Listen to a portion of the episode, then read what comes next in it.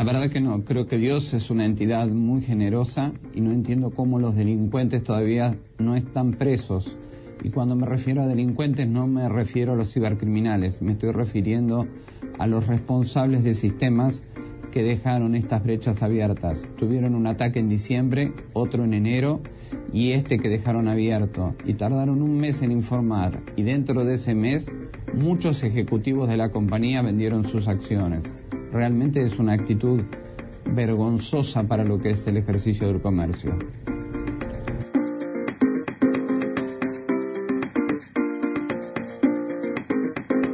Bienvenidos a su programa Potencial Millonario, donde hablamos del dinero más importante en el mundo, su dinero. Y ahora con ustedes, Félix Montalara, autor del libro Potencial Millonario. Bienvenidos, bienvenidos, bienvenidos, señoras y señores. Como escucharon en la introducción, hoy vamos a estar hablando sobre esto de las brechas informáticas, donde su información más personal está expuesta al mundo. Cuando nosotros regresamos de esta próxima pausa, vamos a estar hablando de la brecha informática de Equifax, su información expuesta al mundo. Este es Félix Montelara quien te habla y cuando regresemos, regresamos con más potencial millonario. Regresamos en un momento.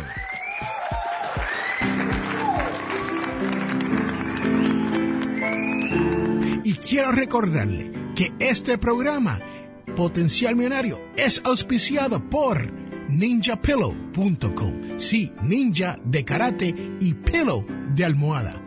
P-I-L-L-O-W.com. ninjapillow.com. Búsquelo ya.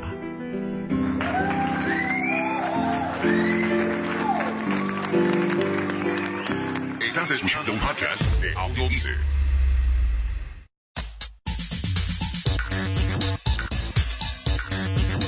Bienvenidos de regreso, señoras y señores, a este su programa, Potencial Millonario. Y este es su servidor, Félix Montelara, quien te habla. Y estaremos hablando sobre una brecha en específica que hubo en el mes de julio del 2017 en la compañía Equifax. Sí, es una de las compañías, de las tres compañías más grandes de esto que recopilan información sobre su crédito, conocido como el Credit Bureau. Equifax es una de esas tres. Y les tengo que contar que según el ex director de Equifax, y digo ex porque estuvo frente al Congreso de los Estados Unidos explicando por qué hubieron dos brechas informáticas y no las informó. Ellos hicieron lo que se conoce como los disclosures necesarios para poder decirle al gobierno que esto había ocurrido, pero a los clientes no le habían reportado sobre la información que se había escapado mediante un hacker. Y lo importante de esto es que no se sabe quién es el hacker, si son los mismos, porque hubo otra brecha en marzo del 2017 en la cual tampoco dijeron nada al público quién es su producto. Sí, aunque usted no lo crea, usted y yo no somos los consumidores de Equifax, sino somos el producto. Nuestra información es el producto que ellos venden. Ellos venden nuestro seguro social, nuestros nombres, nuestra fecha de nacimiento, nuestra dirección y todo la información sobre el crédito que hemos aplicado, solicitado y obtenido. Eso es mucha información personal de la cual el señor Eric Smith le está contando al Congreso de los Estados Unidos hace un mes atrás sobre estas brechas. Y estas brechas, les tengo que decir que ha afectado a cerca de 150 millones de personas de la ciudadanía estadounidense ha sido afectada por estas dos brechas. Y les tengo que decir que esto del hackeo no es nuevo. Este su servidor, Félix A. Ha sido parte de hackeos por culpa de otras instituciones que no han cuidado la información que han recopilado. Pero mire lo interesante de esto. Usted no se registró. Usted no se apuntó.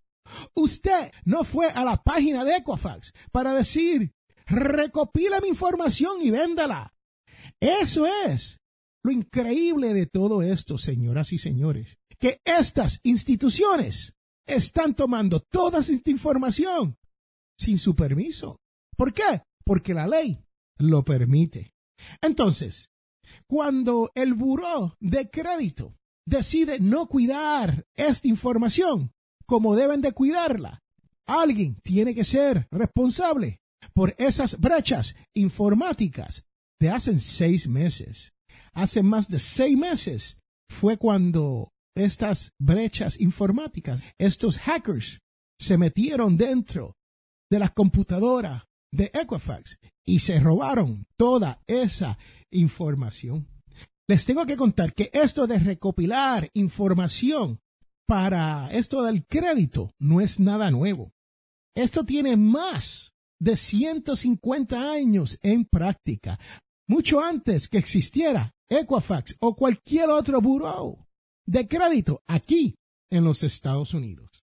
Esto quiere decir que cuando se robaron su información, los delincuentes saben si usted ha comprado un teléfono Android o un teléfono iPhone.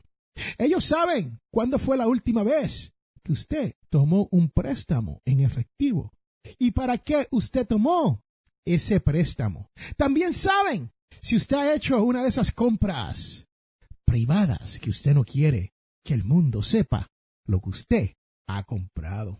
Pero también, aunque esto parece como un problema de moderno, les tengo que contar que ya les dije que este problema comenzó hace más de 150 años en el estado de Nueva York por dos hermanos que comenzaron a recopilar esta información.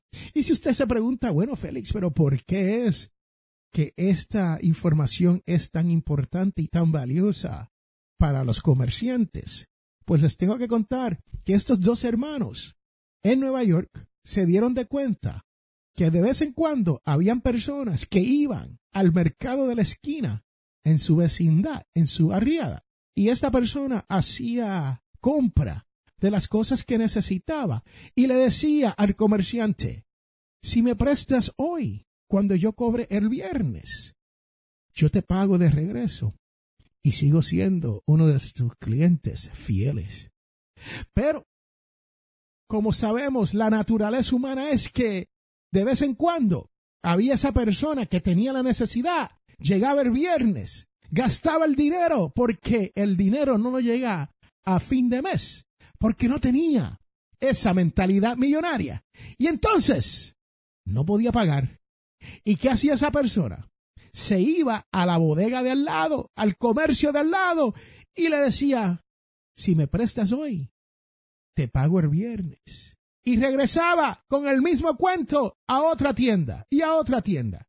Y estos dos hermanos de Nueva York dijeron, ¿por qué no comenzamos un librito vamos a donde todos los comerciantes y comenzamos a escribir quién debe, quién no debe, quién ha pagado, quién no ha pagado. Y les damos una nota, como en la escuela, de la A a la F, como decían allá donde yo me crié en Santurce, Barrio Obrero, en Puerto Rico, donde si usted sacaba una A, era la mejor nota posible que podía sacar. Y si sacabas una F, era failure, o sea, que te estabas colgando. Pues este sistema comenzó de lo más bien. Los comerciantes, los farmacéuticos, la gente que tenía mueblería, la gente que tenía su comercio dentro de las vecindades, se apuntaron. Dijeron, vamos a reportar cuando Juanito llegue aquí y no me pague.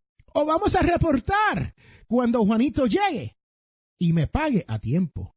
Pero también vamos a reportar si Juanito paga en efectivo. Sí, señoras y señores. O si Juanito paga con un cheque.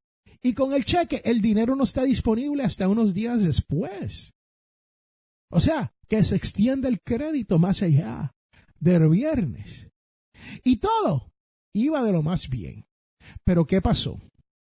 Estos dos hermanos comenzaron a hablar con el farmacéutico.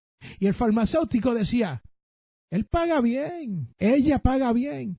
El problema es que ella está tomando medicamento para la mente, sí, o está tomando medicamento para una enfermedad terminal. Todo eso comenzó a registrarse dentro de los libros de crédito. ¡Wow! Increíble, ¿no?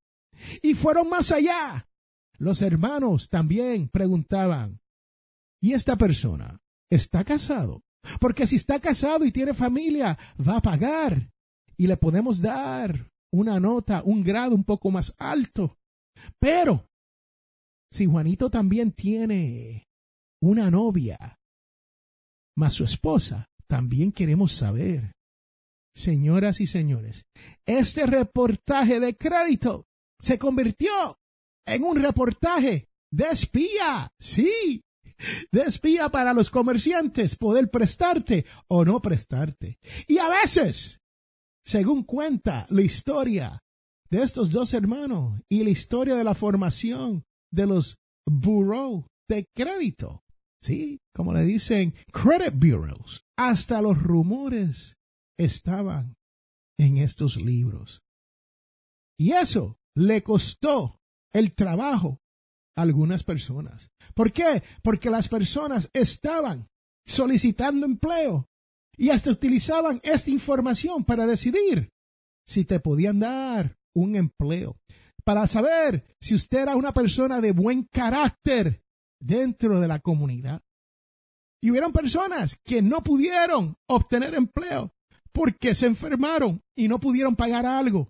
Y eso estaba dentro de esa información en los libros. Pero hoy esos libros son computarizados. Esa información que ellos están recopilando sin que usted lo sepa está dentro de una computadora.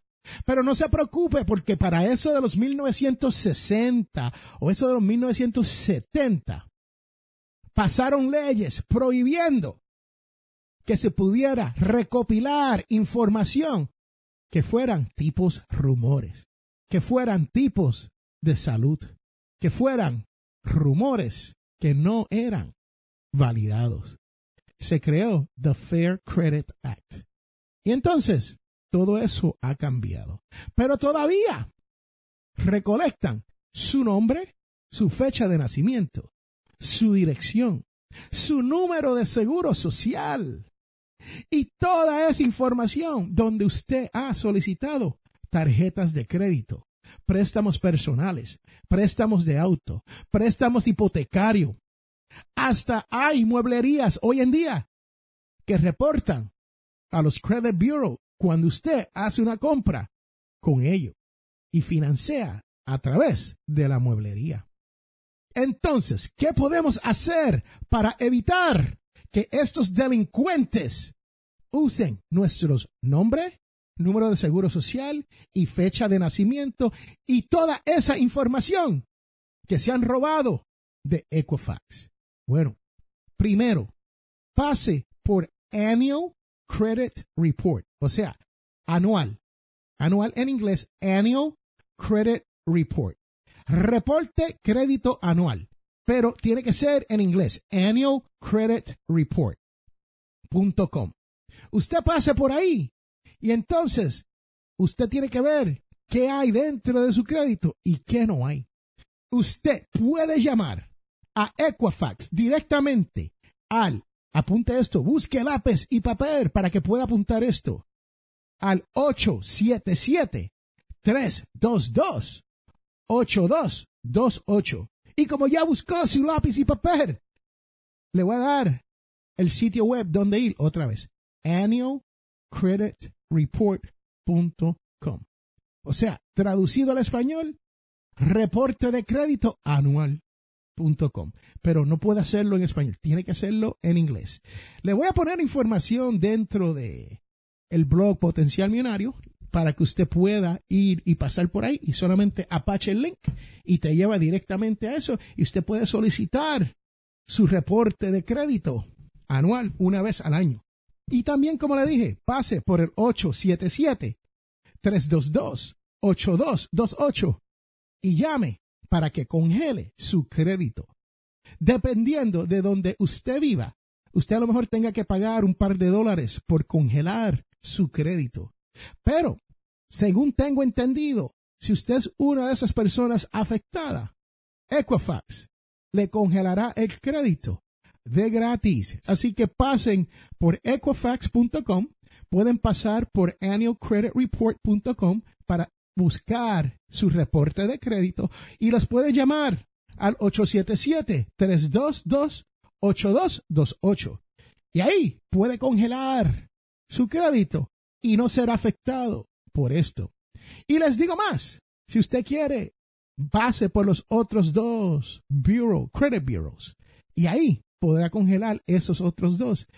Lo que sí es que cuando usted congela su crédito, usted no podrá solicitar crédito a menos que usted se comunique con Equifax o una de las otras credit bureaus para descongelar, como le dicen, ¿no? Pero es abrir su crédito una vez más. Y así usted entonces puede solicitar ese crédito y lo vuelve y lo cierra. Esto quiere decir que vas a tener que abrir y cerrar su crédito cuando usted lo necesite. Sí, es un poquito más de problema, pero es la manera más segura de que usted pueda proteger su crédito. Este es Félix Montelar a quien te habla y recuerde que todos tenemos potencial millonario. Regresamos en un momento.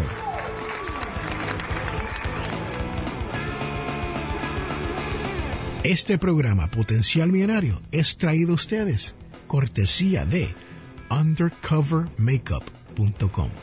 Señoras y señores, esto es una línea de maquillaje.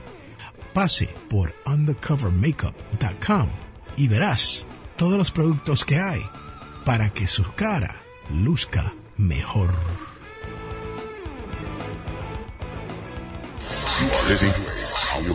Network Podcast. ¡Wow! ¡Qué chévere, qué chévere, qué chévere! ¡Qué wow! Señoras y señores, muchas gracias por estar aquí en Potencial Millonario. Y este es Félix Montelar a quien te está hablando. Y les tengo que decir que si usted está aquí por primera vez, felicidades, porque usted ha encontrado el programa de podcast informativo sobre esto de las finanzas personales, el cual te podrá llevar a la libertad financiera.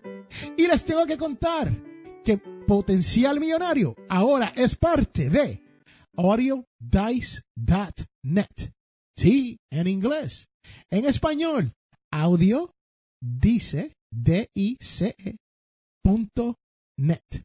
Si usted quiere escuchar otro podcast de alta calidad con información que puede ser de su agrado o te pueden enseñar algo diferente más allá de las finanzas personales. Te invito a que pases por audiodice.net. Pero también te tengo que decir que si usted está aquí todas las semanas, te tengo que dar las gracias. ¿Por qué? Porque es por ti que este podcast, este programa, sigue todas las semanas, porque es usted quien me escribe y me dice qué quieres escuchar.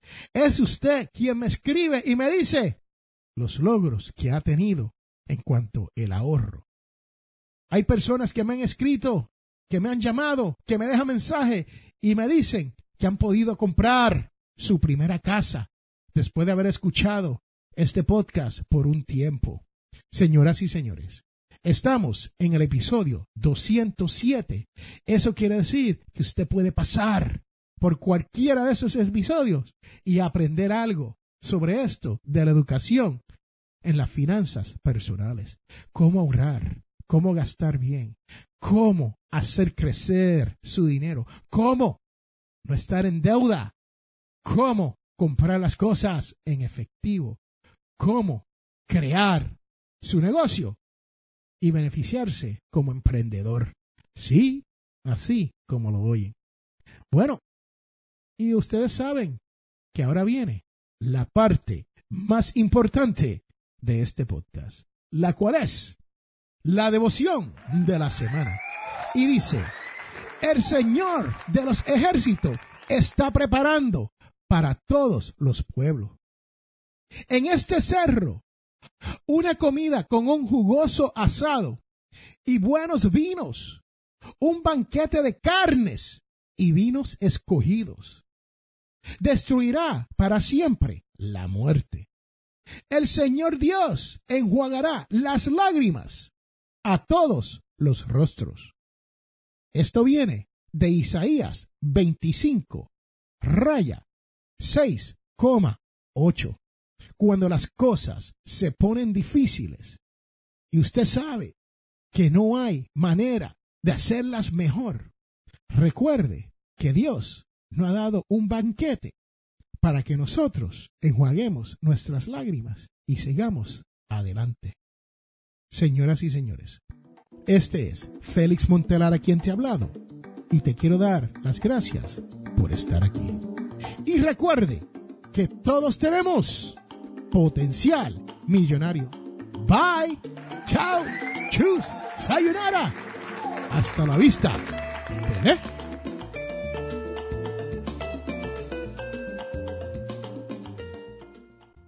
En este mundo, las personas cambian cuando se dan de cuenta del potencial que tienen para cambiar las cosas. Les habla Félix A. Montelara. ¿Tienes problemas económicos? Entonces tienes que leer mi libro Potencial Millonario. Aprenderás a cambiar las cosas, logrando que su dinero llegue a fin de mes. Potencial Millonario está disponible en amazon.com o de potencialmillonario.com. Cómpralo ya. Hemos llegado al final de nuestro programa Potencial Millonario. Si le gustó lo que escuchó hoy, se puede comunicar con nosotros al 334-357-6410 o se pueden comunicar a través de nuestra página web. Sintonice el próximo sábado a las 8 de la mañana y recuerde, todos tenemos potencial millonario. La información provista en este programa es para ayudarles a entender los conceptos básicos de las finanzas personales y no debe ser tomado como asesoramiento jurídico legal u otros servicios profesionales. Esta información no constituye asesoramiento sobre impuestos o inversiones. Consulte su asesor en finanzas o impuestos con respecto a su situación particular. Potencial Millonario y Félix Montelara no es responsable por pérdidas directas o indirectas ocurridas por conceptos aplicados a la información expuesta en este programa.